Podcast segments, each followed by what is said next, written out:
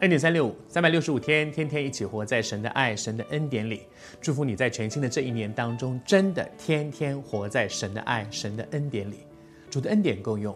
其实没有一个人永远是一帆风顺的。人的生命里面总有一些时候，你觉得哇，好幸运哦；也有的时候，你会觉得我怎么会遇到这样的事？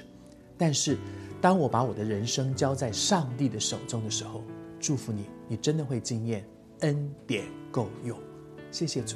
好像利亚，这两天我们分享雅各的他的妻子利亚，在他的人生当中有一些事情是不顺利的，比如说她的丈夫不是那么爱她，可是另外一方面，她却享受一个很大的恩典，就是她有孩子，而且一连生了四个孩子，在她的每一个孩子里面都代表一个她的心境，她的心境，比如说她会觉得说神有听见我的苦情，哇，神替我伸冤等等，但是当她生到老四的时候。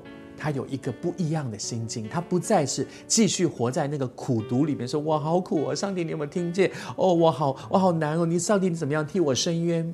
他开始赞美神。第四个孩子叫做犹大，犹大在雅各的十二个孩子里面是非常特别的一个孩子，因为这个支派是被拣选的，弥赛亚是从犹大的支派里面生出来的。谢谢主。他不是老大，他也不是最受宠的那个老幺，他不是最能干的约瑟，他不是那个哦拔起刀来可以在圣殿里面服侍的利未。但是犹大支派是个格外被拣选的，而这个被拣选的，从他的名字里面，你知道，在旧约圣经里面常常看到很多人的名字，在跟他的一生的境遇很有关系。比如说雅各叫做雅各，因为雅各的意思是抓。你就发现他的一生都在抓抓抓，在许多人的生命当中，你都看见他们的名字和他们的人生有着相当的关系。犹大是一个被拣选、一个格外蒙恩的人，他的生命里面有一个记号，就是犹大。犹大是什么意思呢？是赞美。犹大是赞美的意思。祝福你。在全新的一年，如果你渴望你走在上帝的爱和恩典里面，你身上也要有一个蒙福的记号，一个恩典的记号。那个记号就是赞美。不论你遇到什么样的事，用赞美迎接每一天，用赞美迎接高山低谷，然后你终究会发现，在最高的山上你不孤单，在最低的深谷里面你不害怕。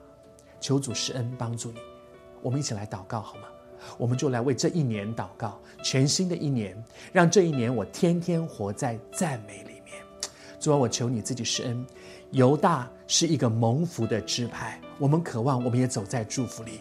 主啊，他身上有一个蒙福的记号，就是是一个赞美的人。主啊，帮助我们，也是一个天天赞美的人。无论高山低谷，因为赞美。你带我们走过死荫的幽谷，因为赞美你带我们出黑暗进光明。谢谢主恩待这一年，天天都是赞美的人生。奉主的名祷告，阿门。祝福你，全新的一年，天天都是赞美的每一天。